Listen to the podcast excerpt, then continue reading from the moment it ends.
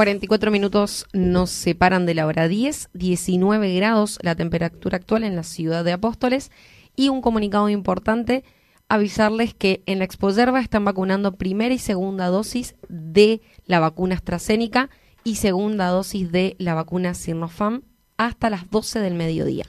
También recordarles que nos pueden escribir y mandar mensajes o audios al 3758 40 46 01. Ya está con nosotros nuestro primer invitado, está Claudio Escromeda en los estudios de FM Chimiray, él es director de tránsito y también está a cargo de la red de traslados aquí en Apóstoles. Claudio, buen día, gracias por venir. Buenos días a vos, Gastón, buenos días a toda la audiencia, un gusto y gracias por la invitación. Bueno, Claudio, trabajando esta tarde, me comentabas recién fuera de micrófono en el día de ayer, ¿qué te está demandando más, tránsito o red de traslados? No, uno cuando entra a un compromiso, las dos cosas te demandan el tiempo y, y- y especialmente en casos de, de- de, por ejemplo, ayer el tema de ambulancia, tuvimos mucha corrida eh, este, interna y, dos viajes a Oberá que, te demanda mucho tiempo y, y siempre queda un, un solo chofer acá, así que estamos viendo cómo solucionar, pero eh, realmente tránsito también es un, un tema que estamos trabajando muy a full por el tema de los ruidos molestos, las motos, las picadas. Y bueno, ayer un poquitito calmó el eh, tránsito por el tema de la, de la lluvia y del tiempo, ¿no? Pero siempre hay que estar y estar atento, ¿no? Bueno, ya que hablamos un poquito de la red de traslados, te quería preguntar por este proyecto de ley que ingresó a la legislatura en el día de ayer, es la iniciativa del diputado Martín Cecino, quien propone eh, la, crear las motoambulancias. Una buena iniciativa, ¿cómo lo ves vos que estás en el área? Eh, le aplaudo a Martín porque sin ninguna duda él ya fue uno de los precursores de lo que hoy es la red de traslado en ambulancia y ahora esto es para aplaudirlo porque eh, te comento ayer nomás Sí. en Apóstoles tuvimos aproximadamente 17, 18 este traslado- eh, traslados internos. Y a qué no traslados internos. Te llaman llaman a la guardia al 107 y te piden te dice que está con respirando con dificultad que está con fiebre que está con mucha tos que entonces eh, vos tenés que mover la ambulancia con el con el, el- la persona eh, indicada para ir a tomarle la temperatura cuánto está saturando si hace falta internarle o no. Vos con un sistema de esto ahorras tiempo ahorras dinero ahorras eh, demora para verle al paciente.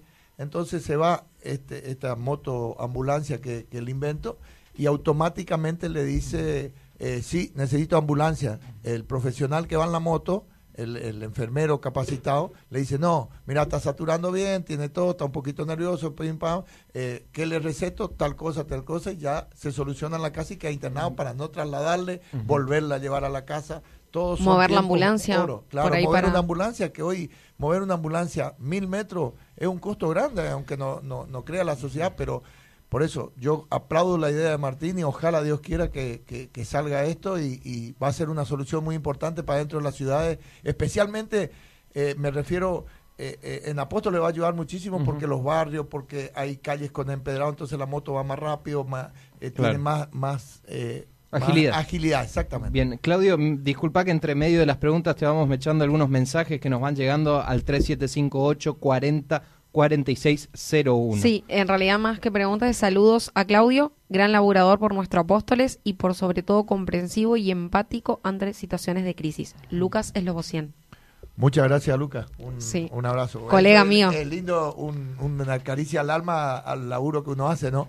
Pero bueno, ahí quiero destacar también todo el, grupo, tanto de, de ambulancieros y de tránsito que tengo, que, que están eh, eh, vamos de acorde a lo que queremos hacer para el bien de nuestra ciudad, ¿no? Porque todos juntos laburan, ¿no? Claudio, por ahí preguntarte ahora que en Apóstoles tenemos lo que es terapia intensiva, por ahí eso evita también el trasladar a las personas. ¿Cómo Sí, está no, funcionando? no, realmente sí, sí, eh, eh, fue una ayuda eh, eh, muy, muy importante para Apóstoles esta terapia intensiva, la cual, eh, no sé si estuve en tu radio y digo, fue un logro que hace, yo tengo 59 años y 50 años seguro, yo escuchaba que ya va a venir la terapia Apóstoles, ya va a venir la terapia Apóstoles, eh, y este, este logro que lo, lo hizo eh, la intendente juntamente con el gobernador y el, el ministro eh, es para aplaudir y, y esto nos queda para decir hizo la renovación, Claro. hicieron los safrán, hicieron fulano. Esto Queda. queda, para toda la vida al pueblo y es un, un beneficio. Eh, yo le escuchaba el otro día a María Eugenia y, y le escuché al ministro eh, Oscar Alarcón decir que Oberás, eh, eh, 42 años, trabajó con Overa, una de las segundas, si no me equivoco, segunda eh, localidad, eh, ciudad de la provincia, o tercera. Eh, Con mayor cantidad de habitantes. Con mayor cantidad de habitantes, funcionaba con 42 camas, eh, con 10 camas, 42 años. O sea, es una cosa que, que, que realmente eh, tiene que estar or- orgulloso eh, eh, sin distinciones políticas ni nada, Claro. aplaudir la decisión del gobierno provincial y, y la gestión del gobierno local, ¿no? Eh, también se ve muchos avances en el hospital. Yo vivo- cerca y veo las tres ambulancias funcionando. No, se no. pintó, se le dio un, ca- un cambio de cara al hospital, Sí, ¿no? Lo único que se, se pintó, se, se arregló y se mandó a plotear con el nuevo ploteo la ambulancia la 508. Las otras dos ambulancias son cero kilómetros. Nuevas. De alta complejidad. Funcionan Y- las tres. Las tres, las tres. Acá lo único que estamos haciendo ahora con el tema de la terapia, eh, el traslado de las personas que deben tener una tomografía computada compleja, que todavía en Apóstoles no hay, pero bueno, ya no podemos exigir tanto en, en, En un tan año poco y medio, tiempo. ¿no? Claro, este, así que ese es el trabajo que hay que hacer y llevarle según el lugar, Posada o Verá, son los lugares que hay estos, estos aparatos que son complejos y, y necesitan el estudio ese, ¿no? Bien, en la semana, Claudio, de lunes a lunes, ¿qué días registran más actividad con la red de traslados? ¿Y por qué? Eh, los días que más registramos es lunes y martes. Lunes y martes. lunes y martes. Este, ya empieza a bajar, eh, eh, inclusive hasta con la gente que, que tiene programado ir a Posada con el tema de, de atenciones que están allá. eh, son los dos días que más este, te, te exige el viaje, ¿no es cierto? Y después empieza a bajar un poquito y el que termina siendo el día más suave es hoy sábado, que Ah, parece que se atajan y quieren descansar un poquitito y, y la, la gente te quiere. Sí, por ahí creí hospital- que, que estaba relacionado también con la cuestión de tránsito. El- quizás los fines de semana es donde mayor accidentes se pueden Ah, no, registrar no, no, y. Yo entendí de traslado de, Ajá, de cosas. de red, pero es que ahí intervienen claro, en la red de traslado. No, todo, todo, todo interviene. No, no.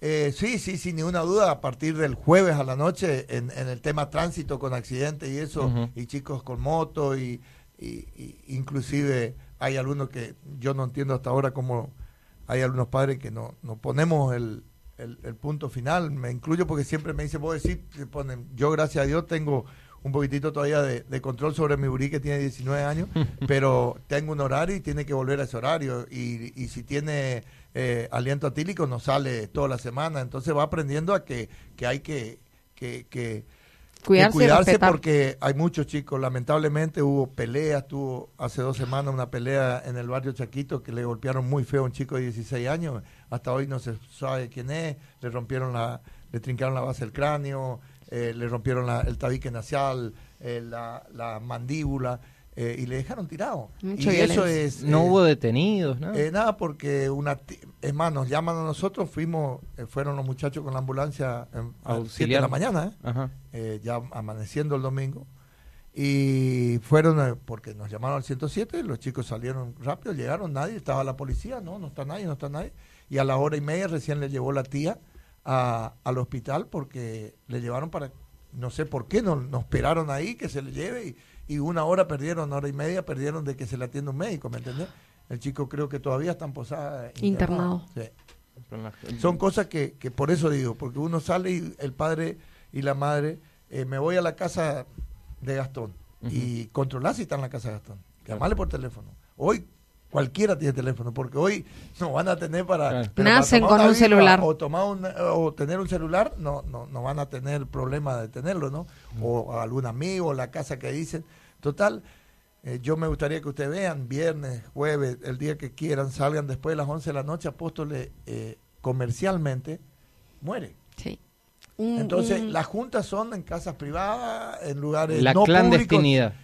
Y, y es la clandestinidad, exactamente, porque hay, hay lugares, espacios que está lindo, que no llueve y no hay nadie, porque se hace recorrido, la policía, nosotros, y no están. Y después al otro día o a la madrugada empiezan los problemas de cuando se va a tránsito, que se va a la una y media de la mañana, cuando la policía levanta un poquito la pata porque se va a, a- a- a descansar, digamos, o va a la comisaría, o va a otro sector, o va a lo, donde sea, eh, empiezan las quejas. Che, mira, están picando acá en la calle fulano. Che, están picando acá en la... Buscan la forma cuando no estamos para, para hacer el, el- la picardía. vamos Encima. Apóstoles después de las 10 11 de la noche es un- no hay nadie. No, no, se salís, escucha- no hay se nadie. La gente se, punta claro, se va a dormir porque al otro día a trabajar y se escucha esto. Mm. Pero también se ven muchos controles que eso es bueno. No, se está controlando mucho. Y en Hoy- lugares que no es común, que eso también está bueno, porque me pasó, mira, tránsito acá, dije allá en el Irigoyen, digo, está bien, porque no es solo el centro, en los No, barrios donde más donde Eso se fue un ve. pedido exclusivo de la señora intendente eh, una exigencia también que eh, incentive mucho más y, y- y- y exija en lo- la zona de los barrios que son es apóstoles, o sea, no la avenida, ¿no? Yo le digo a mis alumnos, en el barrio salís dos cuadras, el casco.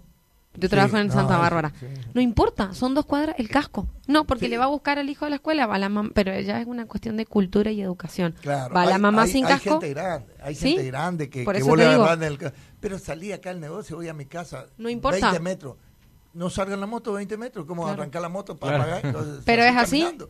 Es así. Eh, hay cosas que uno no llega a entender, pero creo que es lo que decimos, falta de, de cultura y, y- y conciencia, porque, vuelvo a repetir, se van a posar y llevan hasta la fotocopia del abuelo, por las dudas. Y acá salen sin ni un papel. Tal Me cual. voy a casa a buscar papel. No, no es así. Eh, eh, Nosotros- ¿Es esa la mayor infracción que registran ustedes en los controles? Sí, Claudio, o cuál? sí, sí, la mayor infracción es la falta de documentación y muchos, muchos, muchos, muchos Escape. escape libre. Lamentablemente muchos escape libre y, y estamos insistiendo y si ustedes van al playón de la municipalidad van a ver la cantidad de, de la policía lo mismo, de retenciones de, de motos eh, con escape libre, la mayor cantidad de, de accidentes que tenemos, si bien está involucrado un auto, pero siempre hay una moto o moto sola. eh, ¿No se puede cosas cor- que- cortar desde raíz el tema del escape con las casas de motos acá, por ejemplo, en Apóstoles, que no vendan más? Y, pero ¿cómo le puedes prohibir a un, a un comercio que venda eh, escape si él tiene escape deportivo para las carreras? Y te dice... Una contradicción. La contradicción. Yo no puedo ir a prohibirle a un, a un empresario que venda escape o ponerle una condición cuando la responsabilidad cae, que sabe que si un En escape el uso. libre tiene que ir a un lugar donde está habilitado para ocupar ese escape libre. ¿Me entendés? Claro. Porque yo, por ejemplo, a ver, te voy a dar un ejemplo. Yo toda la vida corrí rally. Sí. Yo jamás se me ocurrió en el auto de rally salir a, a pasear y a, a pegar picada Da dentro una vuelta. porque sería una, una locura. Aparte, te aclaro, ¿eh? aparte de, de que uno es- está involucrado en tránsito, pero veo otros amigos que corren y, y vos no le ves haciendo eh, picada dentro en el semáforo, haciendo eh, trompo o, o Willy. Hay corredores de Claro. moto que se ubican. ¿me ¿Entendés? O sea, yo creo que, que, que no, no si yo tengo un negocio no me gustaría que venga el, el Municipio. ejecutivo o la municipalidad o el director de tránsito a decirme, che, no vaya a vender esos escapes que hiciste la inversión porque la urizada me hace ruido en la calle. Claro. Eh, simplemente le diría, ¿sabe qué? Vos sos yo le vendo porque yo no sé dónde van a ocupar la moto. Anda y hacer tu trabajo y yo hago el mío. Y va a tener razón porque yo tengo que sacarle, el, el escape no está barato, ¿eh? y nosotros No. le sacamos y se le quita el escape y se deja allá. Ah, no, Allá no nosotros es que se le devuelve cuando van a no, retirar la moto al corralón. escape de una semana nuevos. De una semana eh, nuevos. Eh, y un escape, no creo que salga menos, no, no, no averigüé, pero no creo que salga menos de cuatro mil, cinco mil pesos. No, seguro que Y no. después pagan la multa para retirar la moto. Retiran la moto sin el escape.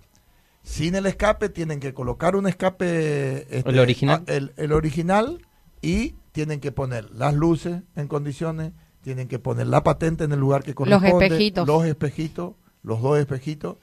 Porque yo no, no sé, a- hemos agarrado motos sin licencia y aparte este a- los chicos han eh, secuestrado moto de haber sacado un viernes a la mañana y el, el sábado a la mañana no tenía licencia el que andaba y sin los espejos ya. Cero kilómetros. O sea, no hay ni excusa que estoy arreglando ni nada porque sacó el día anterior.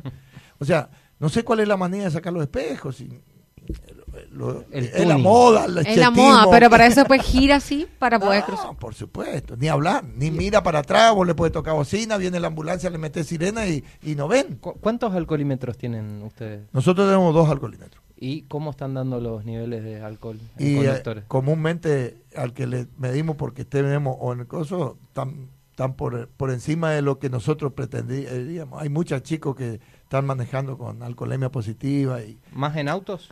Más en auto. 0,5 es lo permitido. Eh, sí, 0,5 en auto, pero en moto es 0,0.